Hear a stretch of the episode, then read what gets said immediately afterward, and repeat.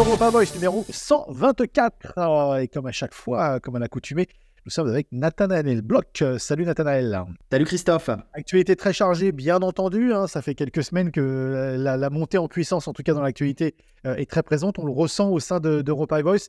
Et, et cette semaine, eh bien, on va parler de la, de la visite euh, d'Emmanuel Macron euh, dans la région, euh, donc Israël-Palestine, au cœur du, du conflit. Cette visite a énormément de valeur. Il y a plusieurs choses qu'on peut lire de cette visite. Euh, tout d'abord, euh, Nathanaël, c'est important d'avoir un président Macron présent dans la région, notamment euh, après la visite de Joe Biden, du Premier ministre britannique également. Ça renforce la présence à la fois française, mais également européenne. En fait, la, présence et la, proactivité d'Emmanuel Macron, je crois qu'elle est analysée à la lumière, j'allais dire, de trois autres présences, de trois autres mouvements. D'abord, comme vous l'avez mentionné, effectivement, euh, les alliés classiques euh, d'Israël et les acteurs importants dans la région, donc Joe Biden, Rishi Sunak, sont déjà venus euh, rendre visite à la fois aux dirigeants israéliens et pour certains aux dirigeants palestiniens et d'ailleurs aux dirigeants de la région élargie, hein, je pense notamment en Égypte et en Jordanie. Donc, il semble nécessaire que de ce point de vue-là, Emmanuel Macron, lui aussi, parce que la France a un rôle à jouer, puisse euh, se rendre sur place. Et d'ailleurs, euh, on se demandait pourquoi il avait attendu autant de temps, c'est-à-dire après deux semaines avant de se rendre sur place. Donc d'abord, c'est par rapport aux, j'allais dire, aux alliés naturels d'Israël et aux acteurs importants de la région. Deuxième élément, euh, c'est euh, la lecture à la fenêtre européenne. Chose un petit peu incroyable, on en parlera dans cette deuxième partie d'Europa Voice, c'est que on a vu pas seulement une position et des débats au sein des institutions européennes, mais on a vu vraiment une personnalisation euh, de par euh, la présidente de la commission, Ursula von der Leyen, de ce conflit-là avec des prises de position euh, de cette dernière très euh, personnelles. Euh, bien sûr, euh, euh, les fonctionnaires européens, bien sûr, les ministres des Affaires euh, étrangères, euh, bien sûr, les chefs d'État, etc., auront à jouer, mais la présidente de la commission a joué sur une ligne assez fine entre sa position personnelle et celle des institutions européennes. Et donc, c'est aussi à la lumière de cette euh, configuration un peu nouvelle que Emmanuel Macron, lui aussi, euh, prend euh, un leadership et il va, parce qu'il veut aussi être vu comme un autre leader. Et puis, dernier élément, et ça, ça, euh, ça a peu de choses à voir avec les visites des autres leaders, c'est que bah, tout simplement, de nombreux Français ont été victimes des attaques du Hamas le 7 octobre dernier, et un certain nombre de Français sont encore euh, portés disparus ou retenus en otage. Donc ça veut dire qu'il y a aussi euh, des nationaux français, euh, et donc Emmanuel Macron a aussi cette responsabilité, là, pardon, d'aller rencontrer ses familles et d'aller défendre ses ressortissants qui sont encore objet malheureusement du conflit actuel. Ah, J'allais vous poser cette question également. Le- la, carte nationale, justement, pour, pour Emmanuel Macron, a aussi une ampleur importante. C'est vrai que vous mentionnez du fait qu'il y y ait des binationaux, donc des Français euh, qui sont toujours euh, retenus en otage et, portés disparus également. Mais, il y a aussi le côté l'embrasement des cités, l'embrasement de l'antisémitisme, etc. Il y a cette carte-là aussi que le président Emmanuel Macron euh, veut jouer, avoir une implication en étant présent sur le terrain. D'abord, je crois effectivement c'est important aussi pour Emmanuel Macron d'être sur, sur la zone de conflit parce que sa position, et, et- et de par le- la position euh, classiquement pro-arabe de la France, fait que Emmanuel Macron, quand il rencontre les dirigeants sur place, il a une approche différente de celle de Joe Biden et de Rishi Sunak. Clairement, Emmanuel Macron, il a joué euh, sur une ligne extrêmement fine qui est l'affirmation euh, du droit d'Israël de se défendre et l'affirmation auprès de Benjamin Netanyahou, auprès d'Yair Lapid, le chef de l'opposition, auprès de, de Isaac Herzog, qui est l'homologue de- d'Emmanuel Macron en Israël, il a joué vraiment cette carte de Israël a le droit de, se défendre, la sécurité euh, euh, d'Israël. Ça, c'est la, première chose. La deuxième chose, c'est qu'il a quand même voulu s'entretenir avec le chef de l'autorité palestinienne, Mahmoud Abbas, euh, qui, pour nos auditeurs de l'Europa Voice, n'est pas du tout, n'a absolument plus la main mise sur ce qui se passe à Gaza. Il faut le, le rappeler, hein, le, le Fatah, l'autorité palestinienne, a été chassé de Gaza par le Hamas en 2007. Euh, donc Emmanuel Macron va quand même trouver un interlocuteur euh, palestinien en Cisjordanie pour affirmer aussi euh, le droit des Palestiniens à vivre dans un État en paix aux côtés d'Israël. Et donc cette position-là, elle est aussi très française et j'allais dire, elle est plus équilibrée que les positions d'acteurs comme ont pu l'être celle de Joe Biden et Rishi Sunak. Ça, c'est sur la question de l'importance de la visite d'Emmanuel Macron et le fait qu'il est euh, à la fois tenu aussi à rendre visite euh, aux dirigeants palestiniens, enfin l'autorité palestinienne, Mahmoud Abbas. On reviendra peut-être après, mais il y a aussi tout un aspect où c'est peut-être la première fois qu'Emmanuel Macron fait véritablement la dissociation, mais clairement, hein, entre l'autorité palestinienne et le Hamas, euh, dont il enjoint euh, l'inscription sur la liste au même titre que euh, l'État islamique pour la combattre dans le cadre d'une coalition avec les États-Unis. On reviendra peut-être sur ce point-là. Mais ça, c'est le premier élément. Le deuxième élément, effectivement, par rapport aux répercussions en France, il y a eu une flambée des actes antisémites, des simples paroles aux violences physiques sur les personnes, depuis les attaques meurtrières, terroristes du Hamas le 7 octobre dernier. Mais c'est aussi une manière pour Emmanuel Macron de montrer, et il l'a dit hein, dans plusieurs de ses messages, et notamment via Gérald Darmanin, il ne tolérera aucun incident antisémite, en tout cas que ce ne sera pas impuni et que les auteurs de ces actes-là seront poursuivis.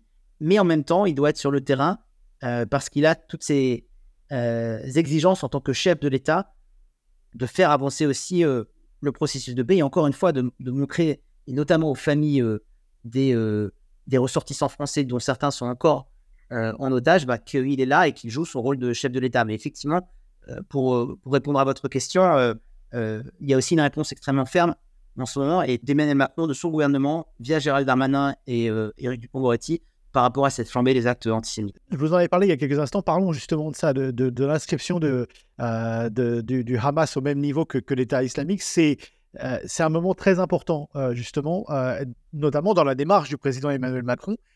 vous l'avez rappelé, mais c'est un moment important puisque ça vient après, encore une fois, la visite de Joe Biden dans la région, la, visite de Rishi Sunak dans, la région, et donc maintenant la visite d'Emmanuel Macron dans la région.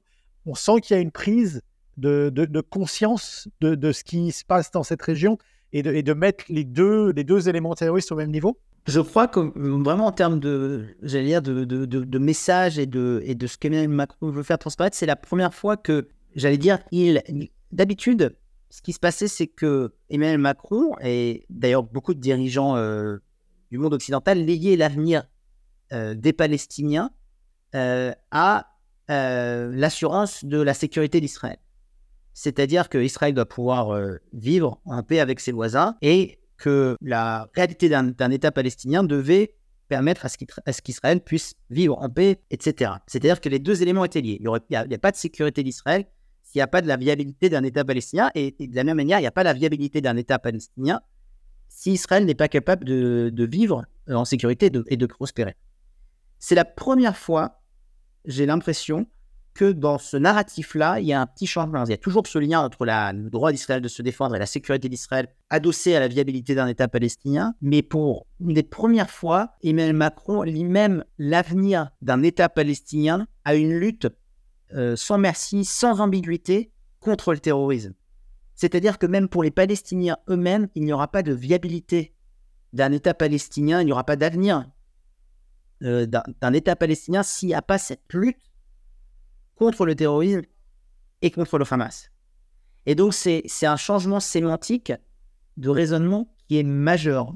Et l'inscription du Hamas sur cette, euh, sur cette liste terroriste et, sur, et, et, et le, fait que euh, c'est la responsabilité aussi de la, coalition, la coalition dont font partie les États-Unis et la France de lutter non pas seulement contre l'État islamique et d'autres groupes terroristes, mais aussi contre le Hamas, c'est simplement finalement la, mise en pratique de cet avenir d'un État palestinien qui n'est conditionné que aussi par le fait qu'il y ait une lutte sans ambiguïté, sans merci contre le terrorisme. Et donc ça, c'est très nouveau. C'est une position aussi qui est difficile parce que ça veut dire que l'autorité palestinienne doit définitivement rompre aussi avec euh, ce qui se passe à Gaza, donc entre ce qui se passe entre, en Cisjordanie et à Gaza.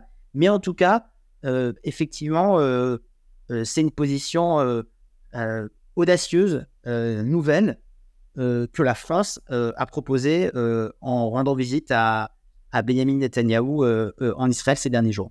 Et sur le terrain, en France, sur le terrain politique, tout ça s'est reçu comment? On sait qu'il y a eu des, discordances, notamment du côté de la, France insoumise. Disait les mots, la sémantique, l'utilisation du vocabulaire différent. Tout ça, c'est ces, démarches de Macron, elles sont reçues comment sur le, sur le terrain politique en France? Alors, bon, il y a deux, j'allais dire, il y a deux, deux, aspects encore là. Il y a effectivement, euh, j'ai l'impression que la France euh, insoumise et Jean-Luc Mélenchon maintenant sont un petit peu pris au piège de leur propre jeu. Ils le font totalement inconsciemment. Christophe, hein, c'est euh, c'est électoraliste, c'est clientéliste, mais on a l'impression qu'il y a vraiment une coupure. Et c'est plus qu'une impression. Hein. D'ailleurs, il y a des voix dissonantes au sein de la NUPES et des écologistes et des communistes et des socialistes qui probablement augureront de jours un petit peu moins unis pour ce front de gauche et pour la NUPES, et donc un risque aussi pour à la fois Emmanuel, pour Jean-Luc Mélenchon d'isolement au sein de cette alliance de la gauche. Donc ça, c'est, pour la LFI, et on met la, LFI un peu, un peu de côté. Pour le reste de, de l'échiquier politique, il y a plutôt cette position, j'allais dire, euh, plus coordonnée, justement, sur cette double, cette double, aspiration à la fois euh, d'Israël de se défendre et d'assurer la sécurité d'Israël et toujours la viabilité d'un euh, État palestinien. Là où il y a des vraies dissensions, c'est sur, j'allais dire, plus les notions d'aide humanitaire, de corridor humanitaire, les notions de, de trêve. Est-ce que c'est une trêve qui doit être négociée ou est-ce que simplement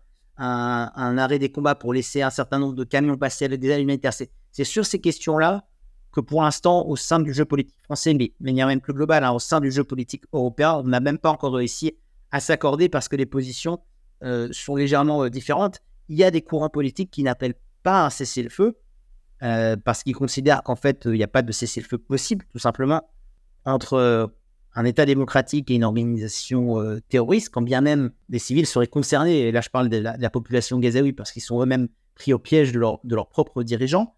Mais donc voilà, pour moi, en ce moment en France, le débat politique, il est, il est moins sur le fait que effectivement LFI se retrouve assez isolé, euh, et il est moins sur le fait qu'il y a cette double aspiration à la fois de l'assurance d'une sécurité pour Israël et de la viabilité d'un État palestinien, euh, les, les, différences, elles se voient plutôt justement sur ces notions euh, d'aide humanitaire, de corridor, mais c'est des choses qui dépassent le, la politique française. Ça, ça inclut les acteurs comme euh, l'Égypte avec le, le terminal de Rafah, par là où pourraient passer ces aides humanitaires. le Liban. Ça intervient aussi le Liban. Emmanuel Macron l'a rappelé, hein, il, a, il, a, mis en garde à la fois les autorités libanaises via le Hezbollah, mais aussi les outils yéménites, qu'il faut absolument éviter d'ouvrir d'autres euh, dans la région et de, faire que la situation s'embrase.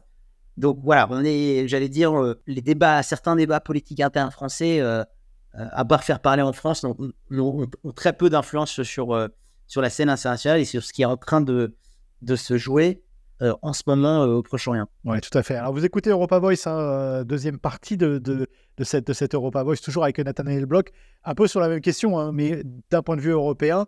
Euh, maintenant, Ursula von der Leyen, la présidente donc, euh, de, la Commission européenne, position un peu difficile quand même pour, euh, pour elle, position compliquée, puisque bah, l'Europe, c'est à la fois compliqué dans tous les États, mais elle, il y, a quelques, prises de position compliquées pour Ursula von der Leyen. Alors sur cette question d'Ursula von der Leyen et de l'Europe, déjà en termes de timing, hein, il, faut le, préciser, à l'heure où on enregistre, on n'a pas encore tous les résultats des discussions qui ont lieu entre les, chefs d'État et de gouvernement euh, qui sont en train de se réunir euh, en cette fin de semaine euh, à Bruxelles. Donc là, on aura, plus d'éléments. On, fait, on fait j'allais dire, on anticipe, on anticipe ces, discussions à Bruxelles. Ce qui est encore une fois compliqué, on l'a vu dans cette première partie d'Europa Voice, Christophe, c'est qu'Ursula von der Leyen, elle a d'une certaine façon, elle est d'une certaine façon, elle est un peu au-delà de son rôle de présidente de la, de la Commission européenne et a pris des positions euh, assez personnelles. Elle s'est investie assez personnellement euh, dans, ce, dans, dans, ce qui s'est passé au lendemain du, euh, du 7 octobre, mais elle l'assume.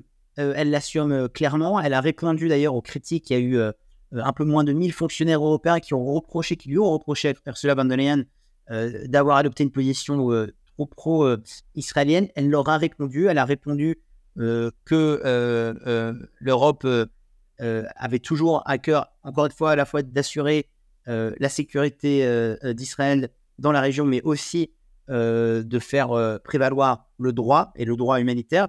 Donc elle tient bon, Ursula von der Leyen. Ce qui est plus compliqué, Christophe, c'est que on a même au niveau des, des, 27 des désaccords, encore une fois, européen, on a certains pays pour qui la notion de cessez-le-feu n'est pas à l'ordre du jour, d'autres qui voudraient peser plus lourdement pour que des convois militaires puissent passer. Donc, on n'a pas encore de position arrêtée des 27, et ce, malgré la réunion des, ministres des Affaires étrangères à, Luxembourg cette semaine. Et c'est pour ça que la réunion qui vient ou qui est en train d'avoir lieu là euh, à Bruxelles va être importante, parce qu'elle va définir aussi la position des chefs d'État et de gouvernement des 27, et donc que l'Europe, euh, encore une fois, puisse euh, avoir son rôle au même titre que Joe Biden les États-Unis, que Rishi Sunak et le Royaume-Uni, que même les individus, enfin les, individuels de, des gouvernements en Europe, comme Emmanuel Macron, ont eu une position très déjà ferme et déterminée sur, sur le conflit en cours. Mais il y a quand même eu 26 000 personnes qui ont signé une pétition qui ont demandé la résignation d'Ursula von der Leyen. C'est pas un petit chiffre, c'est forcément, euh, forcément un coup de pression. On entend des, des députés européens d'un peu partout, Irlande, qui, appellent à sa démission directement. Donc, à quel point c'est un défi pour elle, à quel point ça la, challenge, comme on dirait en anglais? Bon, il faut déjà analyser ces chiffres au, regard du, nombre d'habitants de l'Union euh, européenne, auprès des, 475 euh, millions. Euh, non, mais effectivement, déjà, soyons très, très, très transparents, Christophe. ici, on, essaye de, discuter, de le faire de manière dépassionnée, d'analyser les faits, hein, de, de, pas forcément prendre position, mais d'essayer de mettre en lumière et, de faire de la pédagogie de ce qui est en train de se passer. Mais c'est un sujet qui est éminemment à la fois, j'allais dire, et politisé et euh, qui se prête à des, à des passions euh, virulentes de part et d'autre. Donc cette pétition, elle est, elle est, elle est aussi là parce qu'on parle euh, du conflit israélo-palestinien. ça, c'est la première chose. Ensuite, on n'a pas, pas, vu 26 000 signatures sur, sur la guerre en Ukraine. Hein. Ça, c'est un peu pas vu, Non, mais c'est ce que je suis en train en fait, d'essayer d'illustrer, c'est que pour un conflit aux portes de l'Europe, en l'occurrence entre la Russie et l'Ukraine, euh, on n'a pas vu une telle mobilisation de l'opinion. Donc il y a aussi quelque chose qui cristallise euh, l'opinion publique parce que c'est le conflit euh, israélo-palestinien. Ensuite, encore une fois, là, ce, qu'on reproche, j'allais dire, ce qu'on reproche plus à der Leyen, c'est moins sa, la position qu'elle a eue que d'être un petit peu sortie de son périmètre en tant que présidente de la commission par rapport, encore une fois, aux réunions des ministres des Affaires étrangères, par rapport aux décisions des chefs d'État et de, et, de, et de gouvernement par rapport au, vote euh, euh, du Parlement européen. Euh, mais, elle a le droit d'avoir son avis et elle a finalement eu son avis autant à la fois comme présidente de la Commission que comme Ursula von der Leyen. mais encore une fois, ce qui est en train de se jouer là, c'est plus important parce que c'est il y a de certains pays européens et, ça c'est plutôt aligné avec la position d'Emmanuel Macron qui clairement euh, pense que une catastrophe humanitaire ne pourra euh, pas d'une certaine façon être endiguée si le terrorisme venait à perdurer à Gaza. C'est-à-dire que il y a une affirmation encore une fois beaucoup plus euh, et là encore une fois on parle de faits hein, de, ce qui s'est passé, mais il y a une affirmation beaucoup plus claire même au niveau de l'Union européenne qu'il n'est pas possible de trouver une solution politique avec ce groupe terroriste. Il faudra passer par une solution politique. Et cette solution politique, elle passe par les acteurs dans la région, par l'Égypte, par la Jordanie, elle passe par euh, la viabilité et l'avenir d'un État palestinien. Mais il y a aussi, avec ce 7 octobre, une ligne qui a été franchie d'un point de vue politique pour les acteurs européens dans le fait de pouvoir ou non négocier avec le Hamas en tant qu'organisation, en tant que partenaire fiable. Et ça, c'est une vraie évolution. C'est une vraie évolution à la fois euh, pour Emmanuel Macron, mais c'est aussi une vraie évolution des 27 au niveau européen. Ils ne sont pas tous alignés, mais déjà le fait qu'il y ait le débat, bah, ça montre que les choses sont en train de bouger en Europe. Et, on remet vraiment en cause la position de branche armée, branche politique euh, d'une organisation comme le Hamas. Effectivement, c'est aussi un petit peu ce qui est en train de se jouer. Et c'est là où on disait avant que le, la France insoumise et Mélenchon sont à leur, à leur propre jeu. Le, euh, ça en devenait ridicule et pathétique le fait de ne pas pouvoir qualifier l'organisation comme une organisation euh, terroriste. Mais effectivement, le débat, il est en ce moment-là. Le fait ah, mais Macron, lui, il est encore une étape plus loin en voulant euh, l'inscrire dans, cette coalition au même titre que l'État islamique. Mais effectivement, euh, euh, le problème, c'est qu'il semble qu'il n'y ait pas de solution politique avec le Hamas et que la qualification du Hamas comme un groupe terroriste soit son acceptance soit plutôt partagée maintenant au niveau des leaders européens, ce qui encore une fois est un vrai changement parce que rappelons-le, il est venu au pouvoir, le Hamas est venu au pouvoir euh, alors j'utilise des, des, des, pincettes, mais de manière euh, démocratique avec des pincettes. Enfin, c'était la volonté du peuple. Alors après, le fait qu'il perdure, qu'il n'y ait pas de vraies, élec vraies, élections, etc., ça arrive dans plein d'autres pays. Ça ne veut pas dire que les pays sont des terroristes. Même Mahmoud Abbas, le président de l'autorité palestinienne, ça fait plus de 20 ans qu'il est en place. Il y a quand même une ligne qui a été franchie entre le fait d'avoir été amené au pouvoir par le peuple et le fait de l'instrumentaliser et de, et de perpétrer des actes terroristes comme ils, euh, comme ils ont été perpétrés ce 7 octobre-là. Fait que certains reprochent la timidité, j'allais dire, de l'Union européenne sur cette question des, des convois militaires du cessez-le-feu à, Gaza, c'est qu'il y a la prise, de conscience euh, que là, on est face à un interlocuteur euh, qui ne peut plus rentrer dans le jeu euh, du dialogue politique. Mais la nature ayant horreur du vide, ça veut dire que l'Union européenne elle-même doit trouver un autre acteur politique pour pouvoir faire avancer la résolution du conflit.